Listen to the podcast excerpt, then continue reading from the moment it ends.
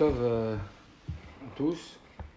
Euh, voilà, le chino, on ne s'arrête pas d'en parler. Le Rabbi Rachab dit qu'on doit s'y consacrer tous les jours, prendre un moment.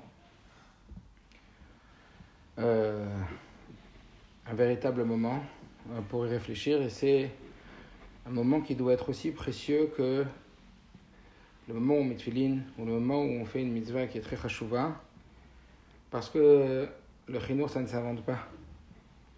Euh, C'est quelque chose qui s'apprend, quelque chose qui se réfléchit, et puis quelque chose qui se retravaille en permanence.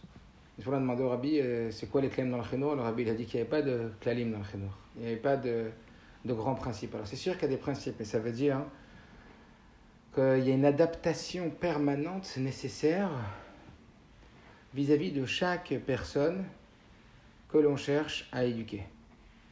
Une euh, introspection. Une introspection de celui qui éduque et une introspection de celui qui est éduqué. D'autant que l'éducation, c'est un véritable défi.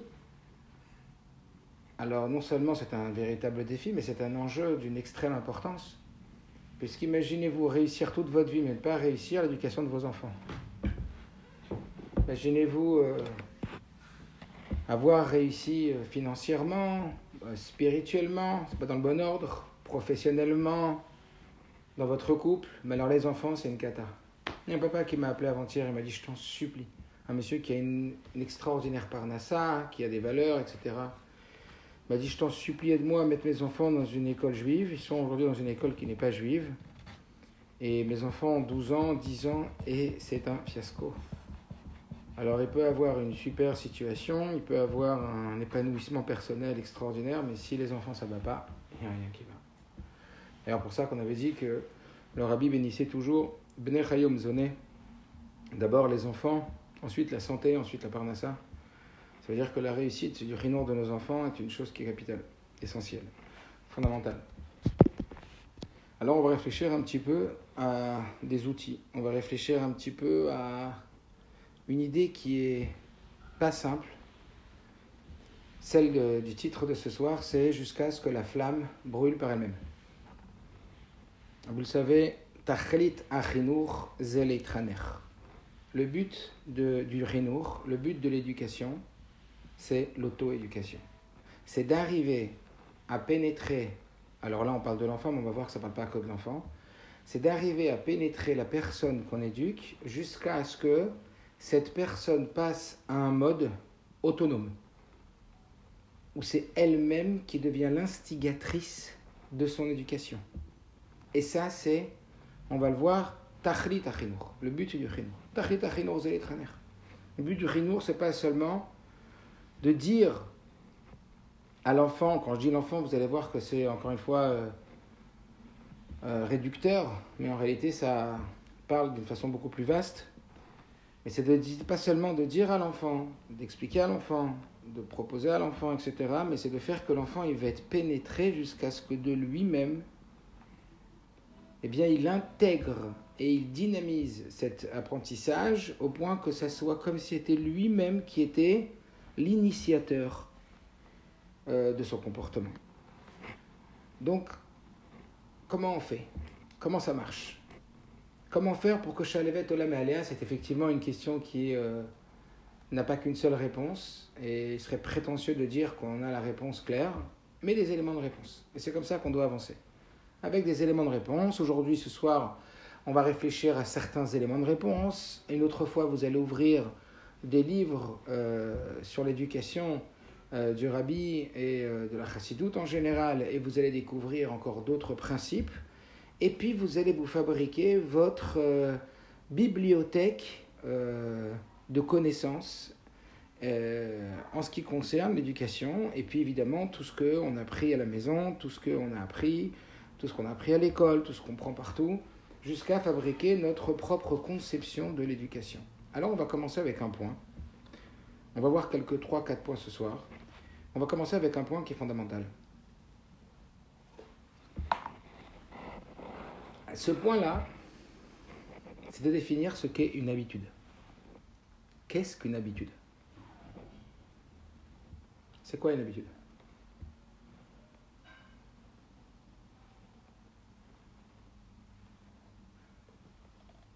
Alors, j'ai fait exprès de laisser quelques secondes pour que vous réfléchissiez si je devais vous poser la question. Et vous pourriez me répondre. Là, comme il y a pas mal de monde, euh, pas donner la parole à chacun, mais ça aurait été très intéressant. Je te demande à toi, c'est quoi l'habitude Et bien comme ça, c'est une réflexion. Je n'ai pas dit que c'était euh, c'était la définition, mais c'est une, une, définition possible. L'habitude, c'est en réalité un ensemble redondant de pensées, paroles, actions, émotions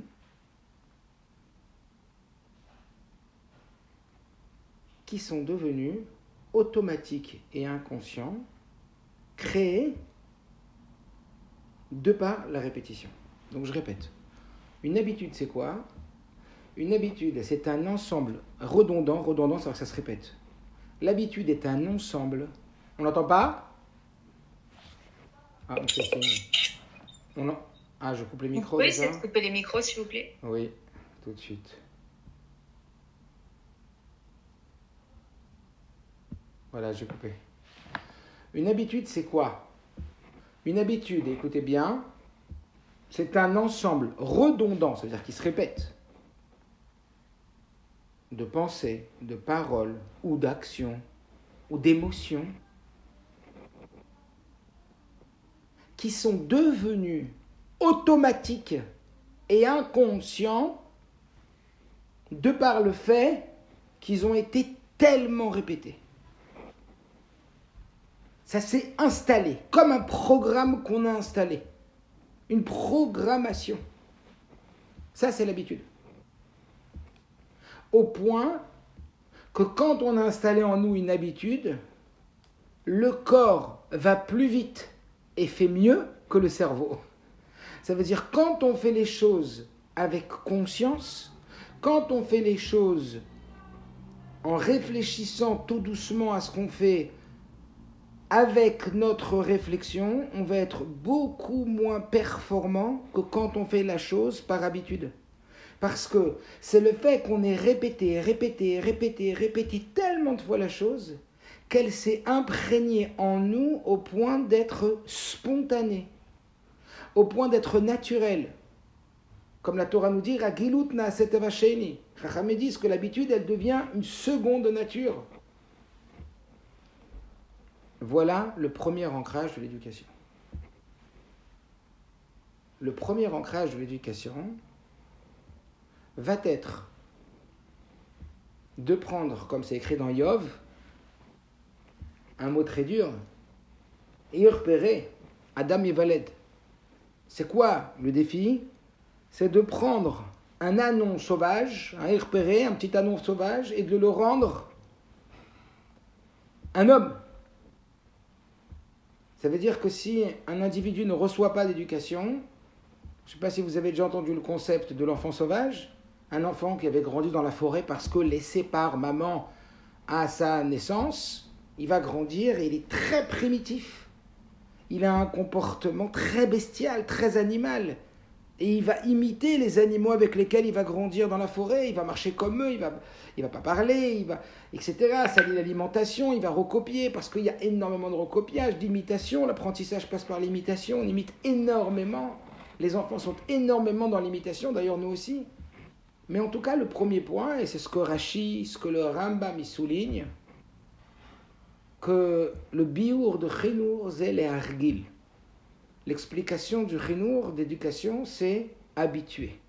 Ça veut dire qu'on va accompagner la personne qu'on se veut éduquer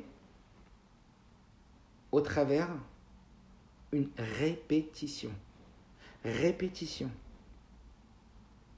Jusque cette répétition soit tellement de milliers de fois répétée qu'elle s'intègre dans l'enfant. D'accord? Alors, pour toutes les bonnes midotes, tous les comportements qu'on aimerait que les enfants acquièrent, par exemple la propreté, par exemple la politesse, la patience, l'écoute, l'assiduité, la concentration. Après, à vous de continuer la liste, la liste est longue tout ce que vous souhaiteriez que vos enfants acquièrent la hirat shamaim. Comme on avait dit, c'est quoi la hirat shamaim C'est de la conscience en permanence qu'un œil voit et une oreille qui entend. Donc on va imprégner l'enfant de par ou des paroles ou des comportements qui vont permettre à l'enfant d'évoluer dans une ambiance, d'évoluer dans, un, dans une atmosphère qui représente ce qu'on voudrait qu'il vive à l'intérieur. Donc on va agir à l'intérieur par l'extérieur. Et au fur et à mesure, si tout se passe bien, eh ben ça va s'imprégner, ça va s'intégrer. Parce que c'est comme ça. L'individu est fait comme ça. Alors vous le comprenez, quand on parle d'éducation, et là j'insiste, c'est pas réducteur uniquement sur les enfants. Le rabbi précédent explique que l'éducation ne concerne pas seulement les enfants, l'éducation concerne toute personne qui se veut progresser, toute personne qui se veut changer, toute personne qui voudrait devenir plus Adam. Adam, c'est Admel Elion, celui qui ressemble au Créateur. Donc toute personne qui se verrait dans un objectif d'amélioration, de devenir quelqu'un de meilleur, quelqu'un de plus grand, de l'élever. Si je veux moi devenir élevé, je veux m'élever, je veux moi aussi être éduqué, eh bien je vais devoir passer obligatoirement par ce système, le système de l'habitude. Il n'y a pas le choix, c'est incontournable. Pour que cette chose-là, puisse devenir moi, devenir moi, quelque chose qui n'est pas moi, un acte qui n'est pas moi. Peu importe, que ce soit euh, un état d'esprit, quelqu'un de positif, quelqu'un de joyeux, euh, une personne qui serait, euh, qui serait optimiste, une personne qui serait heureux pour les autres, une personne qui serait large, une personne qui serait sensible. Je veux devenir, je ne le suis pas assez, j'aimerais être plus sensible aux autres, j'aimerais être plus large, j'aimerais être plus généreux, euh, j'aimerais euh, être plus atzmi, j'aimerais avoir moins besoin des autres, j'aimerais être moins tourné vers le regard des autres, vers euh, quand on pose une question, je regarde les autres d'abord avant de répondre, parce qu'est-ce que je vais être jugé, j'aimerais être plus moi-même. Comment? J'aimerais me mettre moins en colère, ou moins fort, ou plus du tout. Comment? Par la réguloute. Et donc, la, la c'est le shoresh, c'est le yesod, Rashi, Rambam. c'est une chose qui est fondamentale. Donc comprenez que ce soit vous ou que ce soit toutes les personnes vis-à-vis desquelles vous allez vous placer en éducateur, incontournable le fait de vous dire qu'il va falloir répéter et leur faire répéter. Donc là, tout de suite, euh, nota bene, rien d'étonnant que ça ne marche pas ni du premier, ni du deuxième, ni du troisième coup. Quand les parents ils vont émettre une réflexion à l'enfant et que l'enfant il va écouter après la réflexion des parents et que quelques heures ou quelques jours après l'enfant il va répéter la même erreur, ah donc t'écoutes pas ce que je dis. Ah donc tu vois tu t'en fiches. La dernière fois tu m'as dit que tu avais écouté mais t'as pas écouté puisqu'aujourd'hui tu recommences. C'est normal. Et donc l'attente qu'on va avoir vis-à-vis de l'enfant va être complètement différente.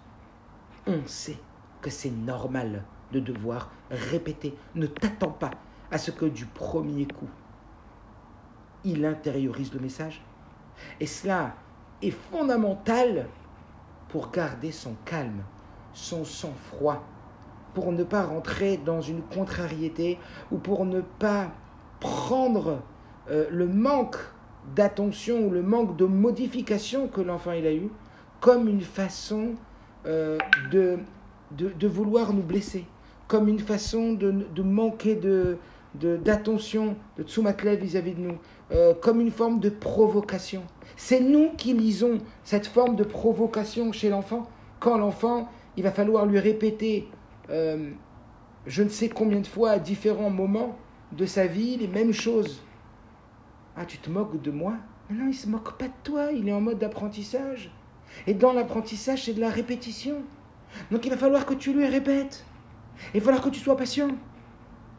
Et cette répétition, si tu t'y attends, si déjà on, se, positionne dans une, dans, une, dans, une, dans une certaine posture où on sait qu'on va devoir se répéter, et c'est normal, c'est comme ça l'éducation. eh ben on va être beaucoup moins frustré, on va se sentir beaucoup moins atteint dans son amour propre, on sent beaucoup moins qu'on se moque de nous, que, que c'est comme un pied de nez qui nous fait, c'est une route pas. Non, c'est Zader. Donc, ah, c'est pas moi, ah, c'est pas de moi qui se moque. Ah, c'est normal. Ben oui, regarde-toi, toi, quand tu veux changer. Hmm, est-ce que c'est du premier coup que tu arrives à te changer? Est-ce que c'est du premier coup parce que tu as décidé d'être calme que tu veux devenir calme? Est-ce que c'est parce que tu as décidé d'être bienveillant avec les gens que tu vas le devenir du premier coup? Mais non! Comprenez comment est fabriqué l'humain. Parce que c'est de par le fait de comprendre le, système, la, constitution de l'humain et de sa modification, parce que oui, un humain est modulable. On l'avait déjà dit à la conférence, enfin au cours de la dernière fois sur le créneau, on avait dit l'éducation c'est de la transformation. L'enseignement c'est un apprentissage, l'éducation c'est une transformation. Il est évident que l'éducation c'est on va dire, c'est le, l'emblème de l'espoir qu'on peut changer et que l'humain est fait pour changer. L'homme est né un anon sauvage, il va devenir un adulte éduqué. Maintenant, bien, bien, bien euh, dissocier le fait que on va devoir répéter et que l'enfant n'est pas en train de se moquer de nous. À l'image que moi j'ai décidé de changer certaines choses, Dieu sait combien je travaille sur ça et combien de fois je vais réussir et pas réussir et réussir et pas réussir jusqu'à ce que ça va devenir à l'intérieur de moi, ça va s'imprégner dans mon système inconscient, ça va s'imprégner dans un système à l'intérieur de moi qui est automatique. J'ai plus besoin maintenant de faire cet effort pour y arriver, vous comprenez? Ça c'est un point qui est fondamental. C'est le premier point. Donc définir l'habitude, on a défini l'habitude.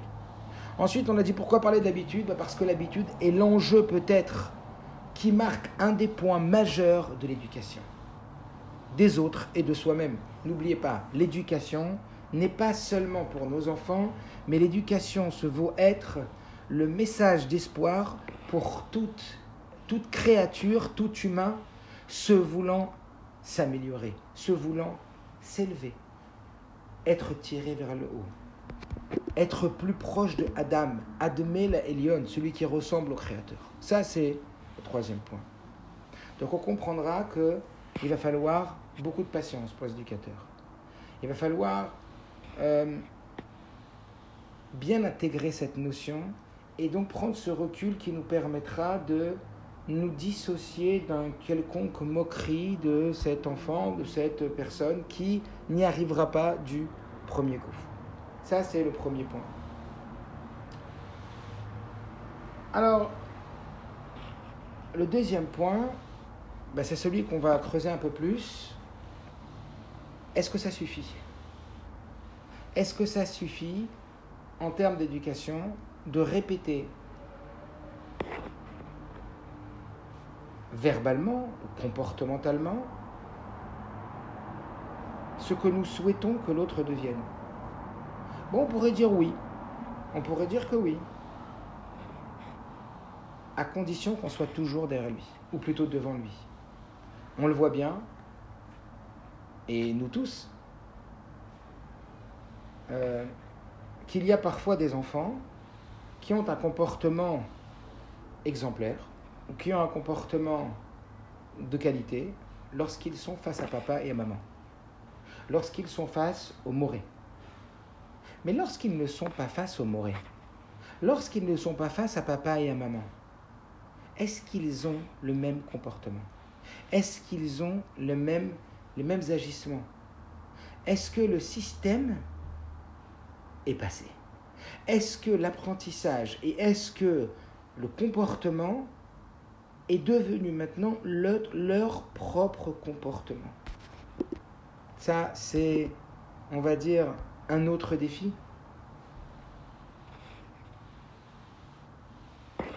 Pourquoi parler de ça ce soir? Comme vous avez vu le titre, jusqu'à ce que la flamme repart elle-même, on est parachat Balotecha. Et la parachat Balotecha, elle nous parle de Aaron à Cohen, qui après avoir eu la sensation d'être privé, de ne pas pouvoir emmener un cadeau, Mishkan, les korbanot qu'on a, que les Nessim, que les princes ont ramené dans la parachat de la semaine dernière, dans la parachat Nassau, où on a pu effectivement entendre la Torah se répéter douze fois sur les offrandes que ces princes offraient euh, pour le Mishkan à Dieu.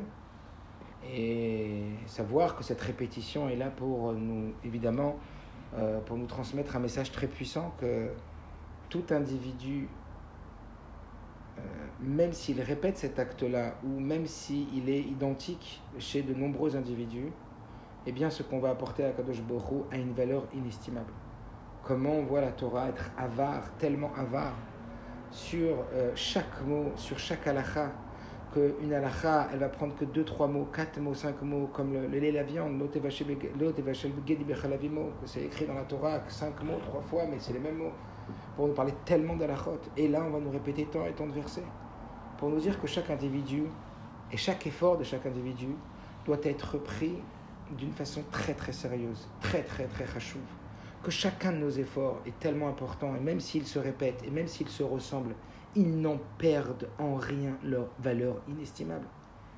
Voilà que Aaron va voir justement que les Nissim, que chaque prince a offert ses sacrifices pour l'inauguration du temple, et puis lui il dit Ah ouais, et moi j'ai pas? J'en supplie. Et moi j'ai pas Moi j'ai pas le droit Ah, il est jaloux, Aaron Pourtant, Aaron shalom, oev shalom, oev abriot, ou la Torah. Aaron, c'est quelqu'un qui aime la paix, qui poursuit la paix, qui aime les créatures, qui les rapproche de la Torah. C'est un homme d'amour. C'est celui dont on a dit qu'il était le seul et sa descendance à pouvoir rendre le lépreux lépreux parce que c'est le seul qui le fait avec amour. Il est plein de hava. Il est plein d'amour pour les autres. Comment Aaron, il va avoir un élan de jalousie à ce moment-là? Il va voir les princes et il va dire Oh là, moi je suis jaloux, pourquoi moi j'ai pas amené les corbanotes alors qu'ils ont amené, moi j'ai rien amené et Dieu va lui répondre, toi, ce que tu vas recevoir, c'est encore plus que. Parce que, on va dire que des objets les plus sacrés dans le Mishkan, eh bien, ça va être la menorah, puisqu'on sait que tous les ustensiles ont été fabriqués par la main de l'homme, et le seul qui a été fabriqué par la main de Dieu, eh bien, c'est la menorah.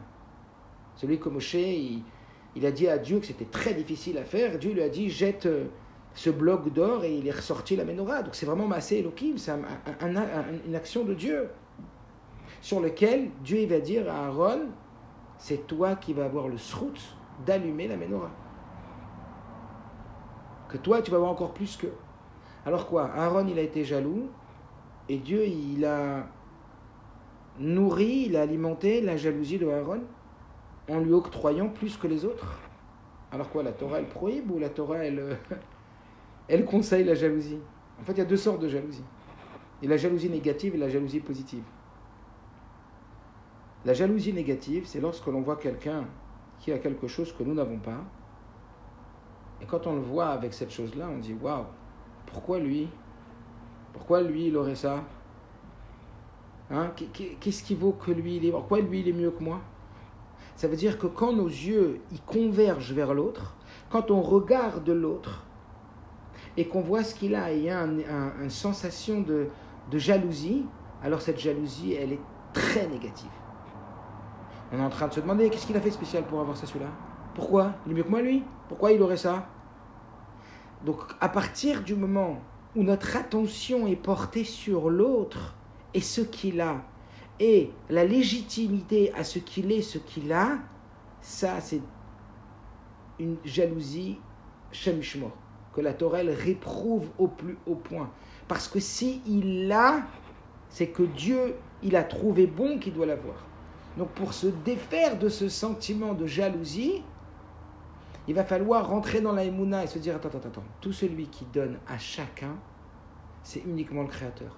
Donc si Dieu il lui a donné à ce moment-là à lui, c'est que lui, il en avait besoin pour sa mission. Mais moi, je sais que Dieu, tu fais bien les choses. Moi, je sais que chacun, il a ce qu'il a besoin d'avoir pour réussir dans sa vie. Et donc ça, ça va énormément atténuer, calmer cette sensation de jalousie qui risque d'y avoir. Il y avait un jeune homme, je me rappelle, en terminale, il y a quelques années, il venu me voir, il m'a dit, j'ai un vrai problème. J'ai très honte de vous le dire et j'ai trouvé ça très très beau de sa part. Il m'a dit, voilà, j'ai honte de vous le dire, mais je vais vous le dire, je suis jaloux de mon cousin. Parce que mon cousin, on est très proches, mais lui, il fait il est mieux que moi, il plaît plus que moi, il étudie mieux que moi, il fait plus du business que moi, il, réussit plus que moi. Je suis jaloux de lui. Comment je fais? Magnifique. D'avoir déjà cette honnêteté, cette vérité, de reconnaître qu'il y a peut y avoir un sentiment de jalousie. Maintenant, la question, c'est comment traiter ce sentiment de jalousie Comment s'éduquer sur ce sentiment de jalousie Alors, en vérité, en quoi Dieu a vu la jalousie de Aaron d'un bon oeil Bien parce que Aaron, quand il a vu les Nissim offrir, alors il les a pas jalousés à eux en disant pourquoi eux ils ont. Mais plutôt Aaron, il a jalousie avec la bonne jalousie. Parce qu'il y a une bonne jalousie, c'est quoi? Je suis content pour eux. Je suis très content. Moi aussi, j'aimerais bien. Moi aussi, je veux arriver à ce niveau-là. Alors, pas seulement de jalousie financière ou de, ou de jalousie de, de, de, réussite euh, euh, sociale ou de réussite professionnelle, même spirituelle. Qu'est-ce qui va te permettre de devenir plus grand? Qu'est-ce qui va multiplier ta chokma, les disent Quand tu vas voir une personne en face de toi qui travaille ses midotes de façon exceptionnelle ou qui a des midotes de grande qualité, tu dis, purée, mais qu'est-ce que moi aussi je voudrais avoir cette mida Ça veut dire que c'est ça qui va multiplier ton, ton effort et ton travail pour arriver à avoir ce que lui aussi a. Donc la Torah, elle regarde avec un œil ultra positif de voir les bons côtés des autres à condition que tu diriges ton attention non sur l'autre, mais sur toi.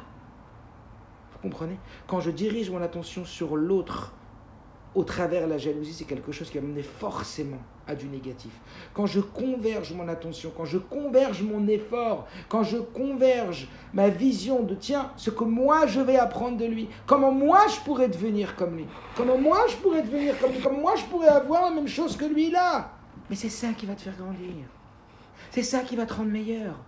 Sois entouré de gens meilleurs et tu deviendras meilleur. Les gens qui te fréquentent le plus ont une influence énorme, énorme. Comme on le sait avec la, paracha où on a vu que Korach, quand il a fauté, les tribus qui étaient autour de Korach, Oy les Racha, les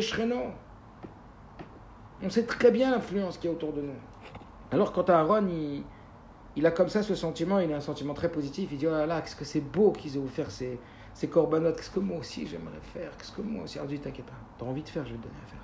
Et là, il allume le Et là, il allume le et la paracha nous dit, ben, et puis très bizarrement, au lieu de nous dire Béa de la Kacha, lorsque tu allumeras, on parle d'allumer. Dieu va donner à Aaron ce privilège extraordinaire d'allumer la menorah.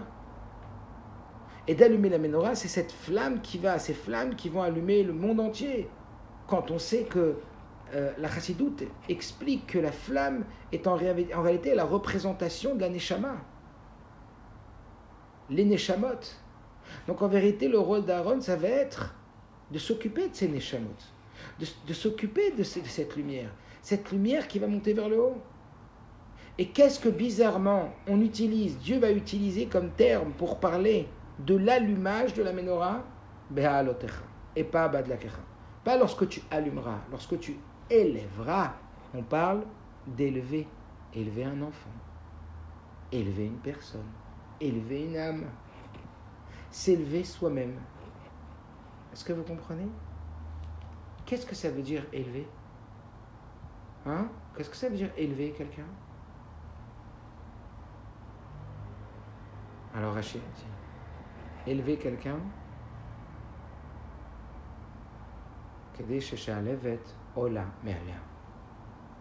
Ça veut dire que allumer une neshama Élever Neshama, c'est le secret de la menorah. Voilà pourquoi les âmes sont comparées aux bougies. Ner Hashem, Nishmat Adam, les sages nous disent. La bougie de Dieu, c'est l'âme de l'homme. C'est le secret du Chinour. C'est le secret de la Neshama. Alors, tu sais comment ça se passe pour élever une Neshama Pour élever un enfant ou pour t'élever toi-même, pour élever ta Neshama Pour t'éduquer? Alors Rachid nous dit Allumer ne consiste pas seulement à prendre un briquet, une allumette et à allumer la bougie. Allumer, vous le savez, la flamme, parce qu'elle va rester une mèche avec de l'huile. Allumer consiste à rester en attente devant cette flamme, en tendant le feu, jusqu'à ce que la flamme prenne par elle-même. Éduquer veut dire, je dois rester près de l'enfant et près de cette notion que je cherche à transmettre à mon enfant jusqu'à ce que le feu y prenne par lui-même. Donc l'éducation, c'est ça. L'éducation, c'est de me casser la tête, de trouver des hatsaot, de trouver des solutions. Cette demi-heure, ce temps que le Rabbi Rachab nous demande d'impartir chaque jour, vous comprenez bien que c'est pas à nous casser la tête de nous demander quelles sont les valeurs essentielles que nous devons transmettre à nos enfants. Ça, c'est évident que c'est déjà clair dans notre esprit. Seulement, ma question va être comment je vais faire pour l'éduquer? Et ça veut dire quoi? La Torah, elle vient nous apporter ce qu'on risquerait de d'oublier. La Torah ne vient pas nous dire ce qu'on sait par nous-mêmes. La Torah vient nous dire ce qu'on risquerait nous à ne pas faire. Ça veut dire, tu risquerais de croire que l'éducation, c'est d'allumer ton enfant. Tu risquerais de croire que l'éducation, c'est de la transmission. Tu risquerais de croire que l'éducation, c'est de transmettre le flambeau. Pas du tout. C'est pas ça l'éducation. T'y es pas. L'éducation. C'est juste que la flamme, elle brûle par elle-même. Jusqu'à ce que lorsque les parents, ils auront le dos tourné, jusqu'à ce que le rabbi, il aura le dos tourné, jusqu'à ce que ton rab, il aura ton mashpia, ta mashpia, elle aura le dos tourné, jusqu'à ce que toutes tes copines, elles auront le dos tourné, les gens qui te regardent. Hmm? Qu'est-ce qu'on fait quand on est entre amis et quand on est avec quelqu'un qu'on respecte? Qu'est-ce comment on fait quand, comment se comporte quand on est devant nos parents, pas devant nos parents? Le but unique de l'éducation. C'est pas un mieux dans l'éducation, vous comprenez? Ça serait pas bien. Euh, imaginez pas, oh, moi j'aime bien que mes enfants ils parlent bien, ils soient polis, ils soient propres, ils soient respectueux, ils, et ils soient investis dans la tfila, euh, euh, ils, soient, ils soient bienveillants, ils soient gentils, ils soient pas violents, pas vulgaires. Quand je suis devant eux. Après, quand je suis pas devant eux, qu'ils fassent ce qu'ils veulent. vous imaginez des parents comme ça? Non, moi, c'est juste quand je suis là. Parce que moi, ça monte les nerfs, j'en peux plus. Puis quand, et quand, quand je les vois pas, ben je les vois pas. C'est pas jamais de la vie. C'est pas ça. Donc, comprenez que c'est pas un, un idour, c'est pas un embellissement, c'est pas une option. C'est le Icar, c'est tout le Inyan. Histoire avec Abraham Ishmael, tant qu'Abraham est en vie, Ishmael il se tient, garde à vous. C'est après. Après. Waouh. Ah, donc ça veut dire qu'on peut avoir Abraham et on peut avoir un éducateur comme ça extraordinaire. Qu'est-ce qu'on va nous apprendre Pourquoi? C'est quoi la aura Attention, le cassement de tête, il va pas seulement être qu'est-ce que je dois transmettre, mais il doit être comment transmettre pour que l'enfant, il adhère de lui-même. Pour que l'enfant, il décide que ça devient Samida. Au point qu'il se l'est approprié, au point d'être sa propre mida, son Dieu à lui, comme c'est écrit, ve'anveu, Eloke avi Rabbi explique, quand c'est le Dieu de mon père, alors aromimeneu, il est haut, il est loin de moi. Je vais à la synagogue parce que euh, mon père, euh, il a un Dieu, ben, c'est le Dieu de mon père, alors euh, de façon tacite, ça devient mon Dieu à moi. Mais je me sens pas proche de lui. Alors Eloke avi, si c'est le Dieu de ton père, il est très loin de toi. Et tu sens pas de par toi-même ce qu'est cher. C'est quoi le but? Le but, c'est avec ce pronom démonstratif de dire Zé, le voici, Keili, mon Dieu. Si Zé Keili, si c'est plus le Dieu parce que c'est mon père qui m'a dit que j'avais un Dieu, mais parce que moi-même c'est devenu mon Dieu, c'est ma croyance, c'est plus la croyance de mon père, c'est ma croyance à moi, c'est devenu moi qui y crois. Alors, Anveu. C'est quoi Anveu Ani Veu lui et moi, on n'est plus qu'un seul mot. lui et moi, on n'est plus qu'un Veu, on n'est plus qu'une seule chose. Ok à vivre tant que tu vas à la synagogue, quand tu vas, tant que tu vas au séminaire, tant que tu vas à la tant que tu vas à un cours, parce que on t'a dit d'aller. C'est pas toi. Ah, ça me saoule, ça bon, j'y vais, ok. Non. Ok à vivre, va emmener c'est faire. Le but, c'est que ça devienne eux-mêmes. Alors comment on fait? Comment on fait? Comment on fait pour que ça vienne nous-mêmes? Vous comprenez? J'ai vraiment mis le dagage pour que pour qu'on ressente vraiment que c'est c'est pas un idour. Alors quelques petits points pour réfléchir à comment faire. En tout cas, la première chose qu'on va sortir de là, c'est que si le Rabbi Rachab dit qu'on doit se prendre la tête, excusez-moi des, des, mots, on doit se préoccuper, on doit investir du temps dans le chinour tous les jours, c'est sur ça qu'il faut investir du temps. C'est sur cette nekuda. Comment je vais faire pour mes enfants, pour que ces enfants-là, ils attrapent et ils le vivent par eux-mêmes. Moi, mon seul objectif, c'est pas qu'ils le fassent devant moi. C'est peut-être une étape, certes, mais ce n'est qu'une étape. C'est pas parce que je vois que devant moi il prie comme il faut, il parle comme il faut, il se comporte comme il faut, il se brosse les dents comme il faut, que ça veut dire que j'ai réussi. Que j'ai permis à l'enfant d'atteindre cette autonomie. Et c'est sur ça. Ça, ça serait déjà le premier enseignement. C'est sur ça qu'on doit se prendre la tête. Premier enseignement dans le deuxième point. Le premier point, c'était l'habitude. Habitude, habitude, habitude, habitude, habitude, qui se transforme dans l'inconscient, qui se pénètre dans l'inconscient, dans les automatismes corporels, comportementaux, qui vont être encore plus forts en vérité que la réflexion. Ça, c'était le, premier grand point. Le deuxième point, c'est celui justement de comment faire. Comment faire pour que la flamme elle brûle par elle-même. Comment faire? Pour que, comme l'était leur sur Aaron, que l'enfant devienne jaloux, pas parce que l'autre est là et qu'il commence à critiquer l'autre ou dire pourquoi l'autre est là, mais qu'il dise moi aussi j'aimerais bien avoir comme lui. Et je regarde moi et que ce que moi je dois faire pour devenir comme ça aussi. Donc quand je vois quelqu'un qui est brillant, j'ai envie aussi, ça me donne envie d'être brillant. Ça va, ça va quelque part exciter comme ça mes, mes, mes, euh, ma, rage, ma, détermination et mon courage et mon élan, comme une forme de rage positive qui va nous pousser à aller plus loin. Parce que quand vous voyez quelqu'un et que vous détachez complètement de lui, oh, j'arrive à lui, j'arrive jamais. C'est, ce n'est pas du tout inspirant, pas du, ça ne va pas du tout vous motiver, c'est pas encourageant, est-ce que vous comprenez? Donc oui, de qui on va s'inspirer le plus? Des gens qui sont un peu mieux que nous, un peu plus haut que nous, qui sont un peu meilleurs que nous dans, les domaines dans lesquels on sent que ah, on rame, on a du mal. Mais quand on va voir que eux ils ont réussi, on va dire ben voilà, ils ont réussi, moi aussi je. Alors j'y vais. Puis ça me donne envie, hein, parce que j'aimerais moi aussi être aussi délicat. Je sais pas, quand vous voyez des gens qui, y a, je sais pas, vous, devez certainement en avoir, et essayez de réfléchir. Des gens autour de vous qui vous donnent envie, qui vous donnent envie dans leur comportement, dans leur kavana, dans leurs intentions, dans leurs agissements, dans leur massim, dans leur façon d'être. Ils vous donnent envie. Chouette. Ah non, non, pas de jalousie. Si, ça c'est la bonne.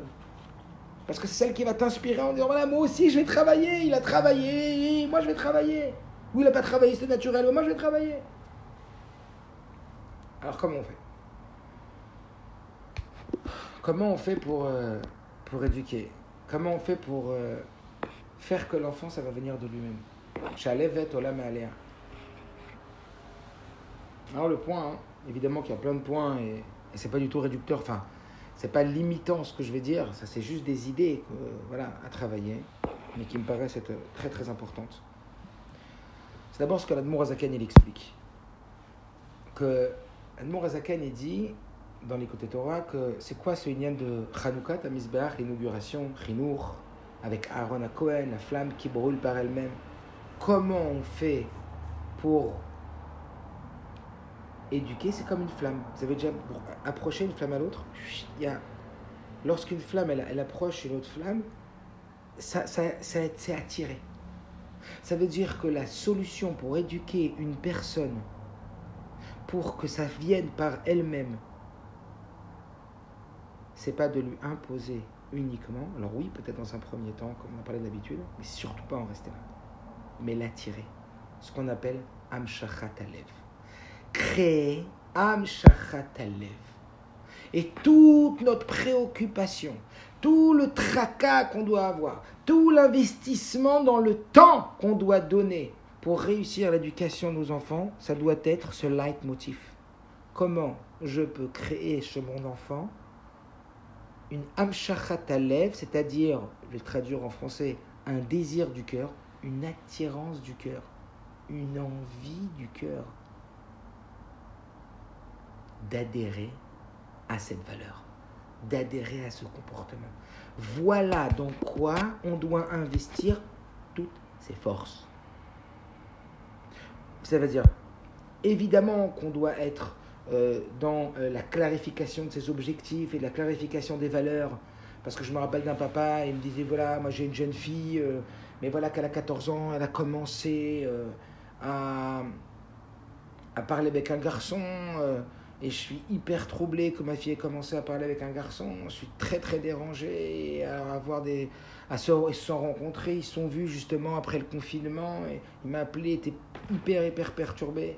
Je dis mais, quelles, sont vos visions à vous personnelles? Il dit ouais ben en vérité nous, euh, c'est vrai, hein. on est des, on n'est pas entier quoi. On vit, euh, on vit à deux vitesses.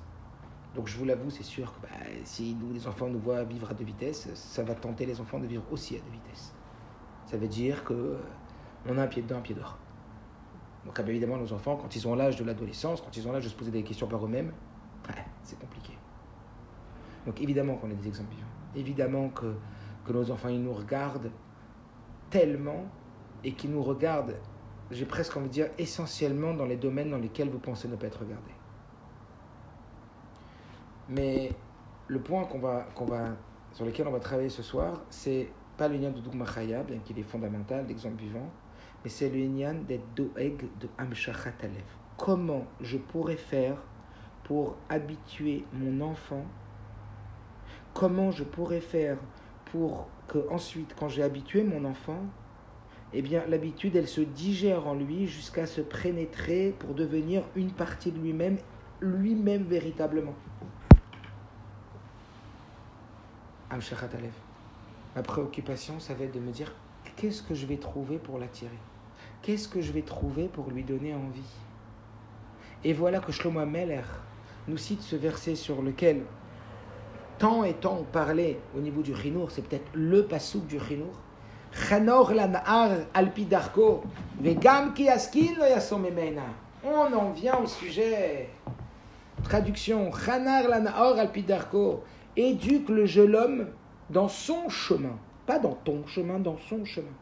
Mais Gam qui askin, et ainsi aussi lorsqu'il vieillira, lo yasur memena, il ne s'en éloignera pas. Il y a beaucoup d'explications sur ce verset, mais on va s'arrêter sur une explication. Le conseil de Shlomo Meller dans l'éducation, c'est éduquer l'enfant dans son chemin. Vegam ki askin lo memena et même quand il vieillira, il ne s'en détournera pas. C'est-à-dire quoi, même quand il vieillira? C'est-à-dire que même quand tu auras le dos tourné. Ça veut dire que même quand toi, tu seras plus là. Quand il vieillira, c'est-à-dire quand tu seras plus là. Tu seras plus là parce qu'il est vieux, ou tu seras plus là parce que tu n'es pas là? T'as pas, vieux, mais tu n'es plus là. Il est à l'école, il est avec ses copains, il est dans la rue, il est en train de s'amuser, il est je ne sais où, il est en vacances, il est en colonie, il est, t'es pas là, t'es pas à la maison. Qu'est-ce qui se passe quand tu n'es pas à la maison? Qu'est-ce qui se passe quand tu as le dos tourné? Mais gamme qui est sont là? Tu veux que les valeurs que tu inculques à ton enfant, elles deviennent véritablement intégrées à lui? Alors, Hanor, Lanahar, Alpidarko. Regarde le début du verset. Alors, éduque l'enfant dans son derrière à lui. Simplement, encore une fois, il y a beaucoup d'explications. Je ne dis pas que c'est la seule. Loin de là. Hanor, Lanahar, Alpidarko, éduque l'enfant dans son chemin. Ça veut dire Regarde ce qui l'intéresse à lui. Regarde ce qui l'attire à lui. Regarde ce qu'il crée de l'intérêt chez lui. Regarde Amshachatalev à lui. Regarde ce qui l'aimante. Regarde ce qui est aimant chez lui. Comment tu pourrais faire pour que de lui-même il ait envie? Qu'est-ce que je pourrais mettre en place pour que un enfant de 3 ans de lui-même il ait envie de venir à la choule et je sais, lui offrir des bislis. Ah, c'est vrai que quand le petit dit Viens à la choule, il y a des bislis. Ah, viens à la choule, il y a des bonbons. Ah, super Mais c'est pas l'éducation, ça. C'est catastrophique. Certains psychologues, certains pédagogues, plein même, hein, des gens très compétents, ils vont vous dire mais, pas du tout. Mais pas du tout, surtout pas. Sinon, l'enfant, il va s'attacher avec les bislis et jamais avec la valeur de ce que tu voudrais lui enseigner. La Torah dit faux et archi faux. C'est comme ça que ça marche. Adapte-toi à l'intérêt de l'enfant et entre guillemets presque, achète cet enfant par son intérêt en lui faisant passer des choses qu'il n'est pas forcément pour l'instant en mesure d'évaluer dans le bien fondé de ce que tu lui inculques pour que lui-même après, quand il aura l'esprit suffisamment développé, il y a des rats. Parce qu'il se passe ce qu'on appelle les atnayot. Dans l'esprit, il y a ce qu'on appelle les atnayot. C'est quoi? Ce sont en vérité des relations qui se créent entre deux choses qui n'ont rien à voir et elles se créent uniquement parce qu'on les vit dans une même situation, dans un même moment. Ce que le Chafetz Chaim donnait comme exemple de, petits oursons qu'on mettait euh, euh, en Russie comme ça dans un enclos et ils mettaient des petits oursons dans un enclos, en dessous les pieds ils mettaient des braises qui brûlaient et il y avait des, des Russes qui galéraient dans la Parnassa et ils avaient des machines à musique et ils faisaient tourner la machine à musique, il y avait de la musique et tous les oursons ils levaient les pieds comme ça. Et on avait l'impression qu'ils dansaient, donc les gens jetaient des pièces pour que ces pauvres malheureux Russes puissent gagner leur vie.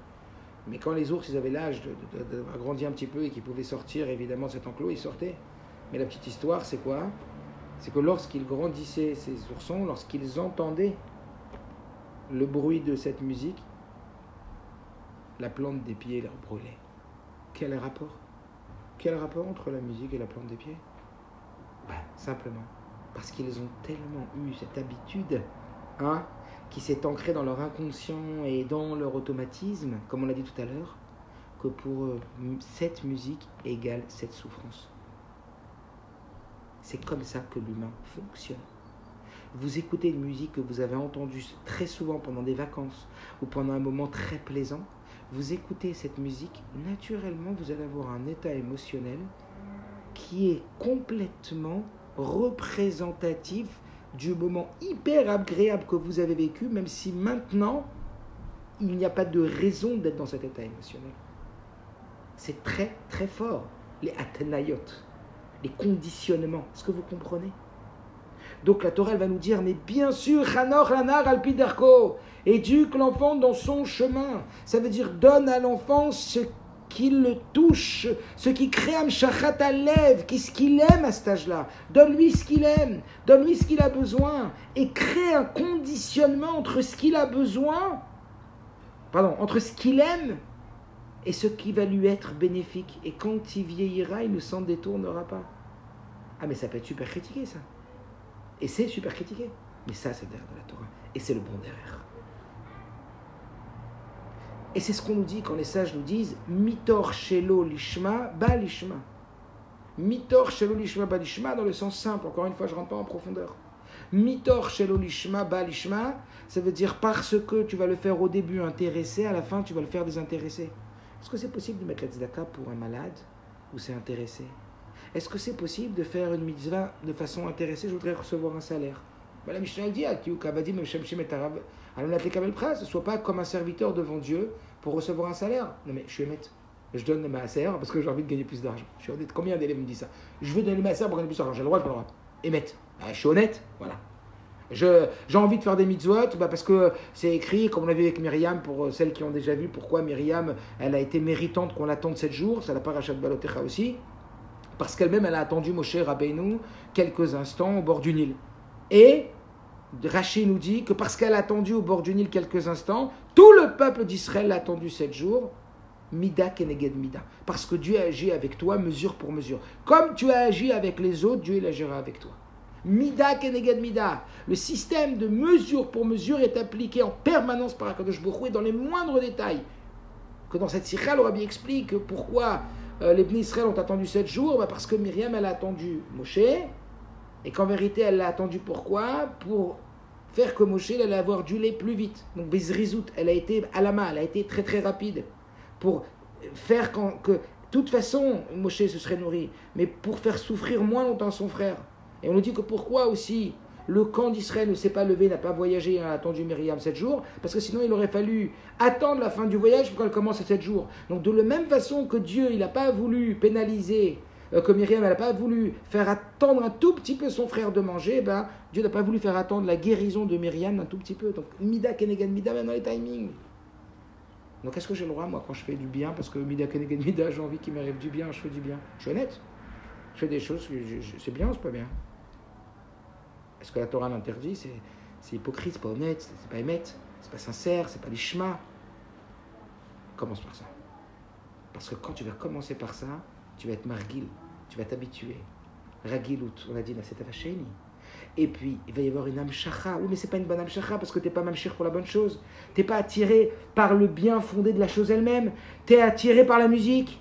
T'es attiré par les bislis. T'es attiré par l'argent. Euh, parce que tes parents, ils vont te promettre, tu vas promettre à tes enfants de l'argent à presse, ou tu vas leur promettre une sortie. Si vous travaillez bien, alors on ira à la sortie. C'est des atnayot, tout ça. C'est bien de vivre dans ça? Oui C'est comme ça que ça commence. Ranor, Ranar, Alpidarko, le Icar, l'essentiel, c'est de trouver comment être mamshir le lève de l'enfant. Parce que si tu veux que Gam qui askin lo yasur memena, si tu veux que même quand ils vieillissent, ils ne s'en détournent pas, ça veut dire que quand toi tu seras plus là, peu importe pourquoi tu seras plus là, pour des bonnes nouvelles, tu seras plus là parce que tu es en vacances, tu seras plus là parce qu'il est à l'école, l'angoisse, tu seras plus là parce qu'il est en train de sortir avec ses amis. Ça y est, il a atteint l'âge où il commence à sortir avec ses copines ou avec ses copains. Il a l'âge, elle a l'âge. Et ah bah, on va pas les garder comme ça à la maison confinée. À un moment, elle sort, il sort. Mais il a fallu qu'entre-temps, on réussisse à non plus imposer, mais à ce que l'enfant lui-même, soit dans le désir de cette médaille. On n'impose pas. Le but, pardon, bien sûr qu'il y a des impose, mais le but, c'est pas d'imposer. Le but, c'est, d'insuffler ce désir.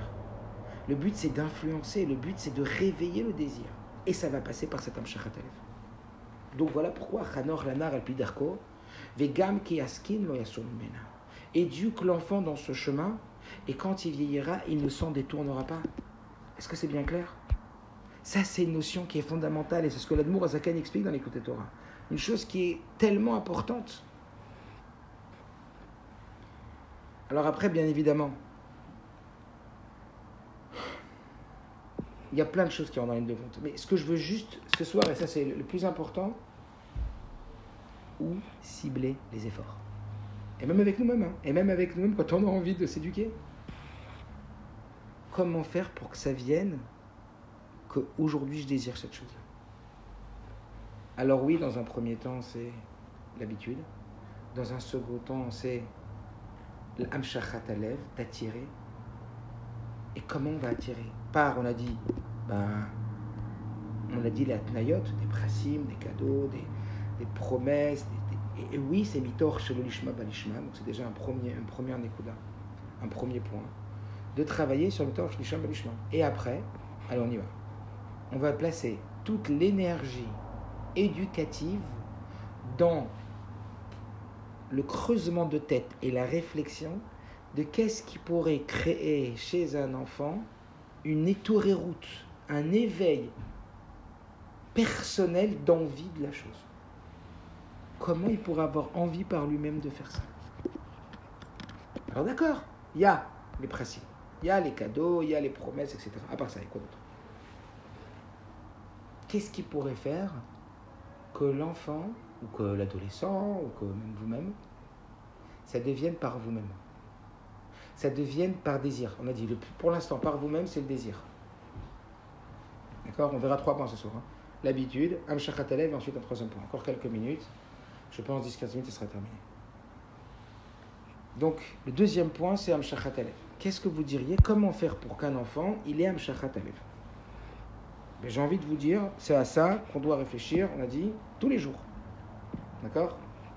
Tous les jours. Comment je pourrais faire pour que mon fils, ma fille, elle ait Amshachatalev que, que ça l'attire?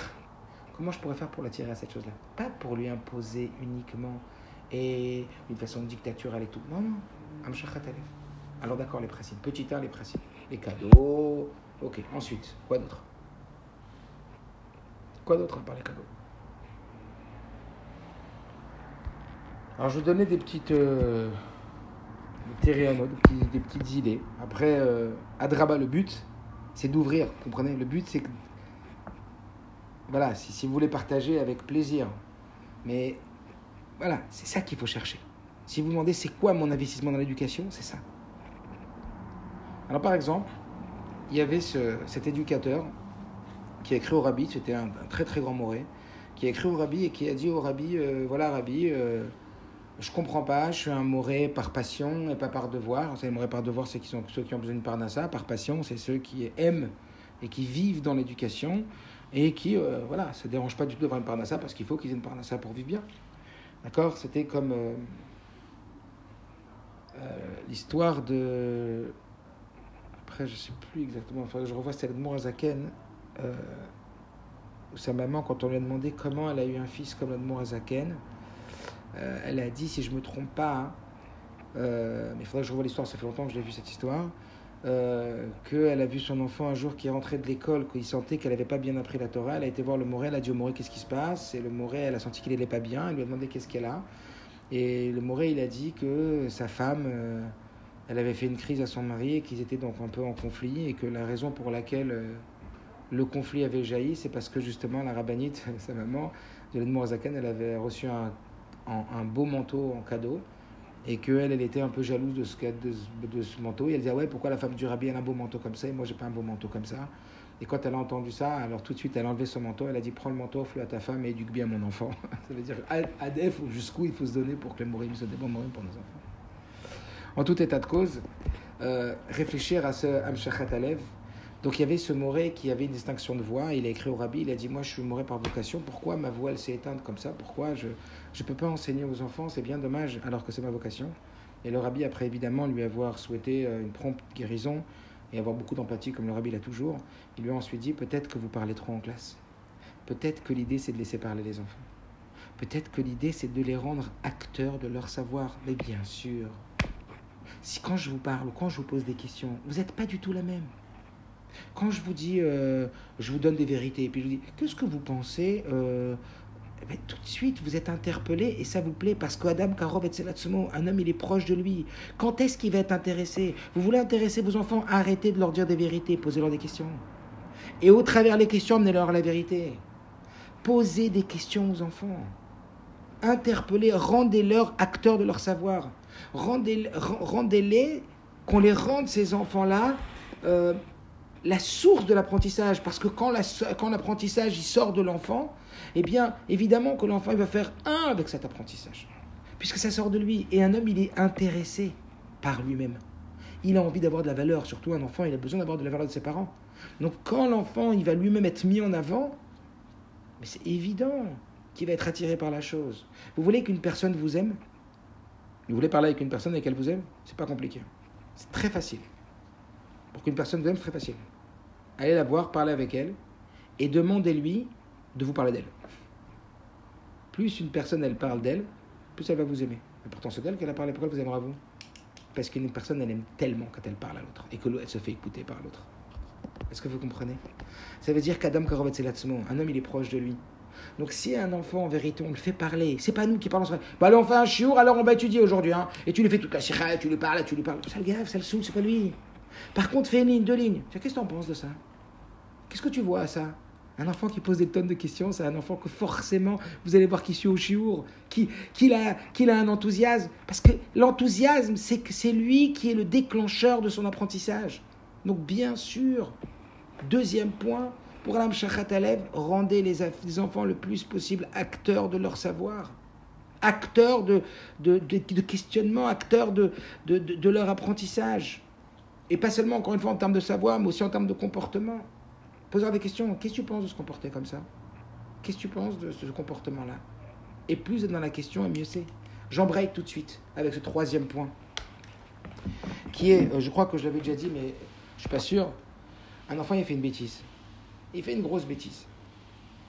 Ben, si vous allez le sermonner, le crier dessus, il va se sentir complètement rejeté. Et au contraire, on verra après, ces deux derniers points, les incidences que ça peut avoir. À l'inverse, si vous prenez l'enfant et vous amenez dans la chambre, évidemment, ça prend un peu plus de temps, mais encore une fois, le Morzakan dit mieux vaut un chemin long et court qu'un chemin court et long. C'est-à-dire mieux que ça prenne un petit peu de temps, pas, mal de temps au début et qu'après ça soit acquis, que ça soit jamais acquis et qu'on revienne toujours à la case départ. Donc on le prend dans la chambre, et puis au lieu de le juger et de le sermonner, on lui demande Qu'est-ce que tu penses de ce que tu as fait? Dis-moi, qu'est-ce que tu penses de ce que tu as fait? Outre le fait qu'on qu le fait passer du coupable au juge, parce que quand il a fait quelque chose de mal et qu'on lui dessus, on lui montre qu'il est coupable. Donc il s'identifie au coupable. Donc il devient coupable.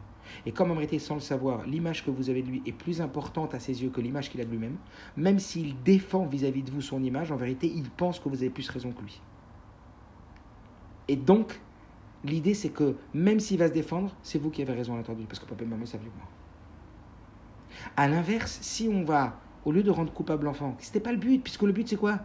C'est qu'il adhère par lui-même à cette vertu, qu'il adhère par lui-même à ne plus faire, à plus avoir ce comportement. Donc on va aller dans la chambre et lui dire, dis-moi, qu'est-ce que tu penses que tu as fait? Est-ce que tu peux être juge sur... Est-ce que tu peux évaluer toi-même ce comportement? Pas toi, le comportement. Évidemment, déjà, vous lui avez sorti déjà une, une, boule de la gorge, une boule des ventres. Waouh Ben, au début, il va dire, je sais pas. Évidemment, il va fuir parce qu'il sait que c'est son comportement. Non, non. Tu sais, on, va, on va pas lâcher. Ben, à la fin, l'enfant, il va dire, ouais, je sais que c'est pas bien ce que j'ai fait. Et que tu penses que Et si quelqu'un t'avait fait ça, comment tu aurais, aurais réagi? Mais là, on est en train de lui créer une âme parce qu'on ne l'a pas rendu coupable. On l'a amené à la solution et on l'a amené à être lui-même l'évaluateur. Donc là, on est en train de le, de, de, de, de faire pénétrer de cette valeur. On est en train de faire qu'il est un avec cette valeur. Parce qu'on ne peut pas être un avec une valeur quand on te dit que tu n'as pas cette valeur et que tu es nul et que tu n'es pas bon et que tu as mal fait. Quand on dit que tu as mal fait, qu'est-ce que tu, toi tu réagis? Bah, Puisque ça dénigre ta valeur à toi et ça dénigre ta personne, eh ben c'est toi qui, pour te, te, relever un petit peu et pas mourir par terre, alors c'est toi qui va dénigrer l'enseignement. Je ne sais pas si vous entendez.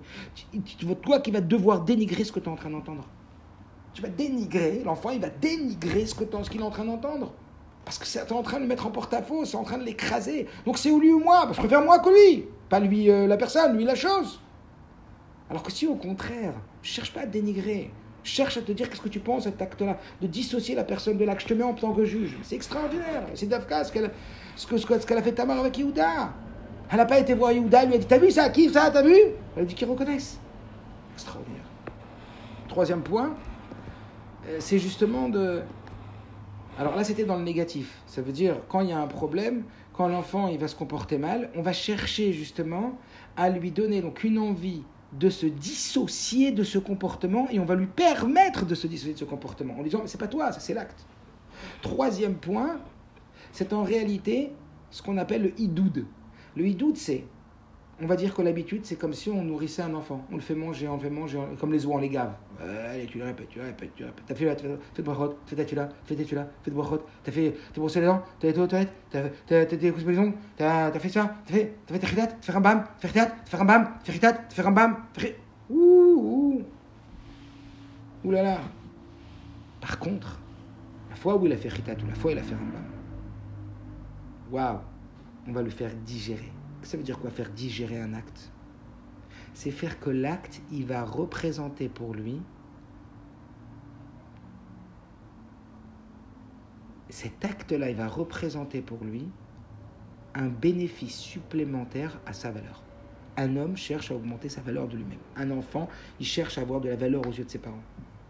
Donc quand nous, on va aller donner de la valeur à ce que l'enfant y fait, on va faire qu'il va se revendiquer de cet acte se revendiquer de cet acte, c'est il va digérer comme de la nourriture. On peut manger, manger, mais on peut vomir après. Bah, l'habitude, elle peut. C'est comme manger l'habitude. On répète, on répète, on répète, on mange, on mange, on mange, on mange.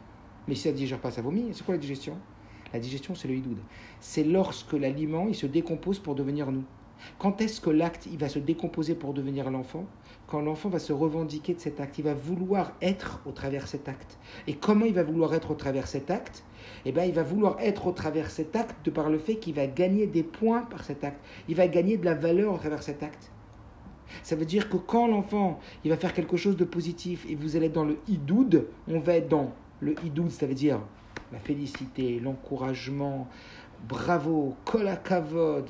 On va vraiment lui dire que c'est extraordinaire ce qu'il a fait. Qu'est-ce qu'il entend lui? Il n'entend pas que l'acte il est extraordinaire. Il entend que lui il est extraordinaire. Il n'entend pas que ce qu'il a fait c'est extraordinaire. La même façon que quand tu lui dis c'est une catastrophe, t'as vu ce que t'as fait? Il n'entend pas, entend pas ce qu'il a fait, il entend lui. C'est-à-dire qu'il s'associe lui avec ce qu'il a fait. Il est, je suis ce que j'ai fait, vous comprenez? Donc sur ça, quant à l'enfant, on va lui dire mais c'est extraordinaire ce que tu as fait. C'est vraiment magnifique. C'est ce qu'on appelle le idoud, l'encouragement, la félicitation. Célébrer, dire à l'enfant mais c'est magnifique. Mais vous allez voir comment l'enfant il va avoir envie dix fois plus de faire la chose. Je crois que je vais déjà raconter cette histoire, je ne sais pas si c'était au, cours dernier ou pas. Mais une fois, j'avais mon fils qui, qui était à la maison et, et j'ai vu qu'il y avait que moi et lui qui était réveillé, c'était un Shabbat matin. Et il m'a mis, un, enfin, il a pris un morceau de boulot avec un jus d'orange et puis il m'a mis à moi aussi un morceau de boulot, un jus d'orange. Alors je lui ai dit, euh, c'est pour qui l'autre morceau de boulot, le jus d'orange? Il dit, bah, c'est pour toi. Je dis, quoi, je t'ai rien demandé, t'as pensé à moi, t'as mis de boulot, le jus d'orange Il m'a dit, bah oui. Je lui ai dit, mais tu sais que je suis épaté. Comment t'as pensé à moi et t'as pensé à mettre un jus d'orange et un morceau de boulot Tu sais que tu m'as choqué. Mais je suis émerveillé, quoi. C'est extraordinaire ton Israël. Alors comme à l'époque on était euh, avec mes enfants, on était 8 à la maison, eh ben, je suis parti, je sais plus où, je suis revenu au bout de 5 minutes, je suis monté, j'ai plus, je suis redescendu, et qu'est-ce que j'ai vu? Ben, Sur la table, il y avait 8 morceaux de boulot avec 8 jus d'orange. Ben oui, un morceau de boulot, un jus d'orange, ça lui a fait gagner une valorisation de l'être. Évidemment qu'il en a 8. Est-ce que vous comprenez? Donc troisième point dans le développement de Hamshachat Alev, c'est valoriser le plus possible. Valoriser le plus possible. On va créer Namshachat Alev, on lui donne envie d'eux parce que, encore une fois, l'acte négatif, on n'a pas envie de se revendiquer.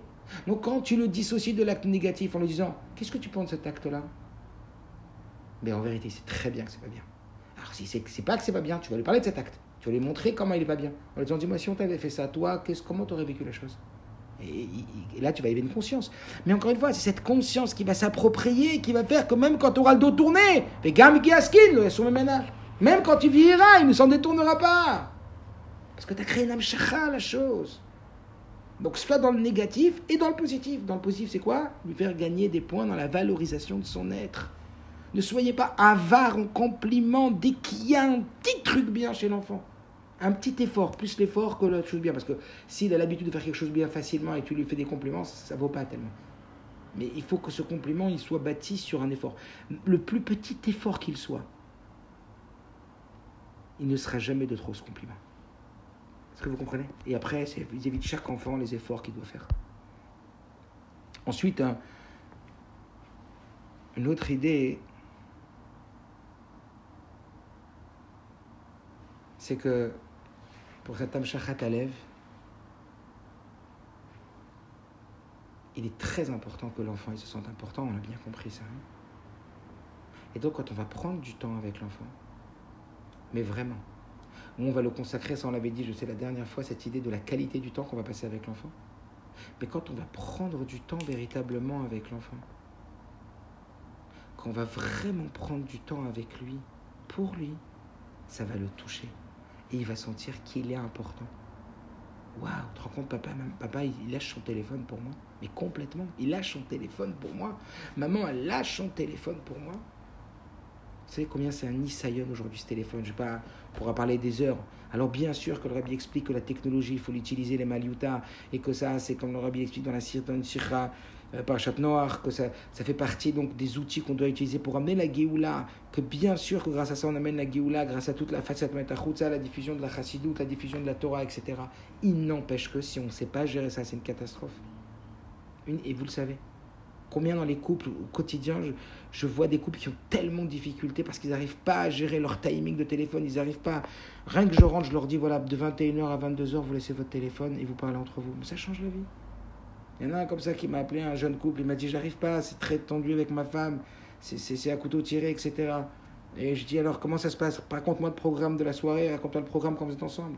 Il me dit c'est vrai que je suis beaucoup trop au téléphone. Alors on a essayé de parler, de dire là, il faut faire des zmanim, il faut arrêter le téléphone, il faut arrêter d'être non-stop. Outre le fait, sachez, hein, que de regarder les notifications, psychologiquement aujourd'hui, médicalement, c'est reconnu, Badoukou Menoussé, qu'à chaque fois que vous avez une notification, vous êtes en train de faire quelque chose et que vous regardez cette notification, elle vous distrait, elle crée du stress. Elle crée du stress, mais le stress il est minime, mais multiplié par le nombre de notifications que vous avez dans la journée. C'est comme le stress ça crée. Tu es en train de travailler, hop, la lumière s'allume, hop, notification, hop, notification. Donc, donc ces chercheurs-là, ils disent qu'il faut retourner le portable, il faut faire ce que vous avez à faire, et toutes les demi-heures, vous regardez votre portable. Vous fixez que toutes les demi-heures, vous regardez votre portable. Pendant une demi-heure, je regarde pas mes WhatsApp. Parce que les gens, ils sont toute la journée en train de faire quelque chose, et en même temps, ils sont dans le WhatsApp. En train de voir, faut répondre, faut répondre tout de suite. Faut répondre. Puis quand tu réponds tout de suite, on te met un point d'interrogation. On va où? Mais non, tu tournes ton portable, un truc à faire, ça rabisement, à 100%. Tu tournes ton portable, tu travailles, c'est ce que tu as à faire. Tu es avec ton enfant, tu es un quart d'heure avec ton enfant, 20 minutes, tu vas raconter une histoire. Ça y est, tu tournes ton portable. Quand vous êtes avec votre enfant, vous n'êtes pas avec les autres. Et ça, ça donne énormément de valorisation à l'enfant l'enfant il se sent rachouv. Donc si je suis rachouv aux yeux de maman, c'est que ce que je fais c'est rachouv, c'est que ce que elle pense de moi et ça ça donne beaucoup de bitachon beaucoup beaucoup de immunatsmi, beaucoup de confiance en soi. C'était le troisième point que je voulais aborder, l'idée de la confiance en soi. Combien de lettres je peux vous amener sur le rabbi?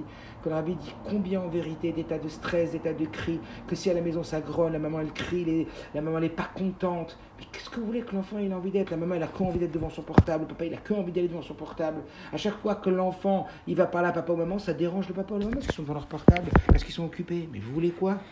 Comment, comment on va y arriver? L'enfant sent pas du tout pas important. Il n'a pas confiance en lui. Il sent qu'il n'est pas suffisamment important pour qu'on arrête tout pour lui. Arrêtez tout pour lui. Et puis je vous le dis, hein, quand vous allez apprendre à apprécier, ou si vous l'avez déjà appris, pardon, quand vous allez déjà apprendre à s'arrêter, s'arrêter. S'arrêter, c'est-à-dire tout à faire cessant, j'arrête tout. À des moments, je décidé. Mais j'arrête tout avec mon enfant, j'arrête le portable, j'arrête tout. Vous allez voir comment vous allez rentrer dans l'appréciation. Vous allez être choqué et bluffé de combien vous allez apprécier ces moments-là. Arrêtez tout. Parce qu'on ne peut pas apprécier si on ne s'arrête pas. Quand on est constamment occupé à faire quelque chose, on ne peut pas apprécier. Mais quand on s'arrête, c'est là qu'on apprécie. Je suis sûr. Donc cette Nekouda-là, d'être à 100% avec l'enfant, de se dire quand je suis présent, je suis présent avec lui. Quand je vais dans la chambre et que je parle avec lui, quand je lui raconte une histoire, quand je veux être un éducateur à ce moment-là, quand j'ai mis la blouse blanche, je suis dans l'éducation, j'arrête tout. Je retourne mon portable. Je mets mon portable en mode avion et le monde ne va pas sauter pour autant, même si j'ai 150 WhatsApp à gérer. Mais moi, je vous dis de façon générale, vous voulez transformer votre vie, prenez cette décision. Je parle même plus, je parle même plus par rapport aux enfants. Là, je parle de chinour vis-à-vis de vous-même, hein, vis-à-vis de nous-mêmes. Prenez cette décision de vous dire pendant une demi-heure, vous ne touchez pas à votre portable et toutes les demi-heures, vous checkez vos WhatsApp, vous checkez toutes les demi-heures. Vous prenez 5 minutes, 10 minutes pour checker vos WhatsApp toutes les demi-heures. Mais vous allez voir votre vie comme elle va changer. Vous allez être bluffé. Donc avec les enfants, c'est cette nécouda-là cette là d'être à 100% avec l'enfant. Vous comprenez? Et ça, ça va beaucoup changer les choses. Alors, ce couple-là dont je vous parlais tout à l'heure, euh, quand il m'a dit qu'il avait des difficultés, donc euh, il m'a choqué, mais c'était très beau. Il m'a dit c'est terrible, Youssef. Mais je vais dire la vérité, c'est des froux, hein. Mais il m'a dit c'est terrible, Youssef. Euh, je me suis rendu compte que j'arrivais pas à m'arrêter. Donc, tu sais ce que j'ai fait? J'ai pris mon portable. C'est des gens très très bien hein, dans le coup, très sympathiques, avec iPhone et tout ça, que j'aime beaucoup. Il m'a dit, je vais dire la vérité, j'ai fait un truc de fou, mais depuis que je l'ai fait, ma vie, elle a changé dans mon couple et dans ma vie. J'ai pris mon iPhone, je l'ai cassé. Il m'a dit, vous direz les Bachoum à Shiva qui ont dit, il faut casser le portable. Il m'a dit, je l'ai cassé pour moi-même. Vraiment. Et ben mon couple va beaucoup mieux. J'ai pris un petit portable avec un petit truc, un petit WhatsApp, un truc. Et je me suis rendu compte que j'arrivais pas à me contrôler. Je me suis rendu compte que j'arrivais pas. Mais les enfants, ils sont constamment devant des parents, devant des portables. Qu'est-ce que vous voulez que les enfants, ils sortent de la Khashivutatsmi Quand on voit combien de lettres du Rabbi ils parlent, que les enfants, ils vont bâtir leur, leur intérêt aux choses et leur intérêt sur eux-mêmes et l'intérêt qu'ils vont avoir dans ce qu'on leur apprend, etc., au travers l'intérêt qu'on va leur porter à leur personne. Rachouv Meod. Rachouv Meod. Et donc, pour finir, euh, ce point-là, donc, comme on l'a dit, de véritablement montrer à l'enfant toujours, d'avoir ce souci, d'être dans la recherche de solutions et de montrer à l'enfant que oui, il est capable, que oui, il peut y arriver. Ce dernier point qui est fondamental du bitachonatsumi, donc qui est lié avec votre euh, transition, ce qu'on a dit, que comment on montre avant tout de la confiance et de la valeur à l'enfant, et eh ben quand on accorde toute notre attention à l'enfant, à des moments, j'ai pas dit toute la journée, à des moments particuliers. Et grâce à ça, alors véritablement, c'est beaucoup plus bénéfique de dire à un enfant ce qu'on veut qu'il soit plutôt que de lui dire ce qu'on ne veut pas qu'il soit. Un enfant qui va grandir dans une ambiance où ça crie, où maman elle crie et papa il dort. Un peu cette, euh, cette caricature, mais imaginez un enfant Shabbat, papa il dort, il mange, maman elle crie sans arrêt parce qu'elle n'a pas rangé la maison. Qui a envie de rester dans cette maison? Rappelez-vous cette histoire de la dame qui passe devant le rabbi. Elle a dit au rabbi euh, que Dieu préserve mon enfant, il est parti à Manhattan avec plein de copains, ils habitent là-bas, il a tout lâché Torah Mitzvot, qu'est-ce que je fais? Complètement perdu. Le rabbi il a dit changez l'atmosphère de la maison mettez de nouvelles salades, une autre ambiance à la maison, et faites revenir votre enfant à la maison. Elle ne se doutait même pas que l'enfant allait l'accepter. Après du temps, il a accepté. Mais après, il est resté. Parce qu'en vérité, c'était pas une ambiance dans une atmosphère, évidemment, il n'y a pas Amshachat Alev, on ne désire pas être, où c'est pas fait avec le désir, où il n'y a pas l'Amshacha, quand il n'y a pas le désir, que c'est pas aimant, que c'est pas agréable, que c'est pas sympathique, que c'est pas rigolo, que c'est pas souriant, que c'est pas simra, que c'est pas ludique. Qui a envie de vivre et qui a envie de reproduire ce schéma? Qui a envie? Il y avait comme ça un coup, je me rappelle dans une des formations que j'avais fait Shlomo sur les couples, on racontait qu'il y avait un homme qui avait une toute petite kippa comme ça, qui s'était marié avec une femme qui était très très froum. Alors la fille, elle était très très froum, elle était balai de chouva. Alors c'est balai de chouva, très froum, etc. Et lui, il était né un, un Ashkenaz qui était dans la religion, etc. Mais lui, il traînait le pas, alors ça commençait à mal se passer. Elle, elle allait vers le haut dans, dans la Vodat Hashem, lui allait vers le bas, c'était très très contradictoire. Et puis ils sont partis voir le, le Rav pour Shlombaït. Elle lui a dit Mais quoi, je me suis marié avec un front de naissance, moi je croyais. Mais voilà, il met pas le titi, des fois il enlève, des fois il met. Il est pas sérieux, il veut rien, il fait quoi, non, non, non. Après, il a parlé au mari, il a parlé avec la femme, il leur a demandé c'était quoi leur. Euh, voilà, d'où il venait. Puis il s'est rendu compte que la femme, elle était Balchouva, elle elle connaissait pas la Torah mitzvot. puis un jour, elle est partie chez son oncle qui était dans un yishuv. Et dans le yishuv en Israël, c'était hyper lébédique, hyper, hyper, hyper sympathique. C'était, vous savez, comme dans les yishuvim, tous les enfants autour de la table, ça danse, ça chante, ça raconte des sipurim, c'est joyeux, c'est frêleur. Waouh! Et le mari, lui, il a, il a vécu dans une Torah hyper hostile, une Torah euh, de, critique, une ah, t'as pas fait ta tefila. Il lui a dit, mon père, comment il me déchirait le matin quand je me levais pas pour aller à la tefila. Mon père, il me déchirait quand je faisais pas Birkat Amazon comme il faut. À chaque fois, il regarde, t'as fait Birkat Amazon, t'as bien fait. Ah, t'as fait n'importe comment, t'as encore avalé des mots, tiens. Ah, bah, c'est évident, tiens. À chaque fois, tu fais les... etc., etc. Mais, quoi? Cet homme, ce rab de Shalom il a dit à cette femme, mais c'est un miracle que votre mari ait encore une petite passe sur la tête. C'est un S. Vous savez, vous savez quelle, quelle, quelle, hostilité, quelle négativité il a vécu au travers cette Torah. Elle n'a rien à voir, cette hostilité avec la Torah. Mais c'est comme ça qu'il a vécu. On vit avec l'atmosphère. N'oubliez pas les conditionnements, les atnayot. On vit avec l'atmosphère dans laquelle on vit la chose. On regarde plus la chose, on regarde dans quelle atmosphère on l'a vécu. Cette femme, c'est normal que vous aimez Torah Mitzvot. Vous l'avez fait par vous-même. Vous aviez Amshachat Alev. C'est venu de vous-même. Vous avez vu des gens qui dansaient, des gens qui chantaient. Si à la maison, il y a toujours de la musique. Si à la maison, c'est Rov Roubam 90% du temps de la simcha. Et on essaye de ne pas faire sans arrêt des critiquer, au contraire, et de ne pas grogner, mais d'essayer au contraire de dire tiens, au lieu de dire ce que j'ai pas envie, je vais dire ce que j'ai envie. Je vais aller tout doucement, je vais répéter, je sais, sans m'énerver. Je vais faire attention. Et puis je vais me reposer parce que, évidemment, je parlais ça avec un papa tout à l'heure. Quand on est stressé, quand on est fatigué, ben, on offre le moins bon de nous-mêmes aux autres. Quand on sait se reposer un petit peu, je sais que c'est pas évident avec le confinement, le travail et tout, mais quand on sait ne pas traîner jusqu'à 3 heures du matin pour rien devant son portable, ou 2 heures du matin pour rien, et on sait qu'on a besoin de ces 7 heures de sommeil, et quand on va aller faire ces 7 heures de sommeil, et on va s'obliger à éteindre son portable à minuit, ou à minuit et demi, et qu'on va se lever à 7 heures, et eh ben on sera beaucoup plus frais et quand on est beaucoup plus frais, on est bien meilleur avec les autres, on a une meilleure constitution, on a un meilleur moral, une meilleure mentalité. Est-ce que vous comprenez? Donc ça fait partie d'un tout, que les enfants y vivent dans Amshachatalev, que les enfants y vivent dans cette ambiance positive, mais en même temps que l'idée c'est de montrer aux enfants, et ça c'est le dernier point, j'ai fini, on va te montrer que tu es capable d'y arriver. On ne va pas te signaler à chaque fois que tu es incapable. Ah, t'as vu, tu n'y arrives pas. Ah, t'as vu, tu es incapable. Ah, t'as vu, tu as fait n'importe quoi. Ah, t'as vu, avec tout ce que j'ai dit, tu pas réussi. Arrêtons de souligner ce qui n'est pas bien. Soulignons comment faire pour que ça aille bien. Et pas seulement pour que ça aille bien, mais pour que toi, tu aies envie, que tu sois, attiré par que ça aille bien. Amshachat Alev, ayons confiance en l'enfant, n'oubliez pas. Le rabbi dit que pense bien, tout ira bien, marche aussi dans le chinour. Si tu penses bien de tes enfants, si dans ta tête tes enfants ils vont devenir des tzadikim, ils vont devenir des tzadikim.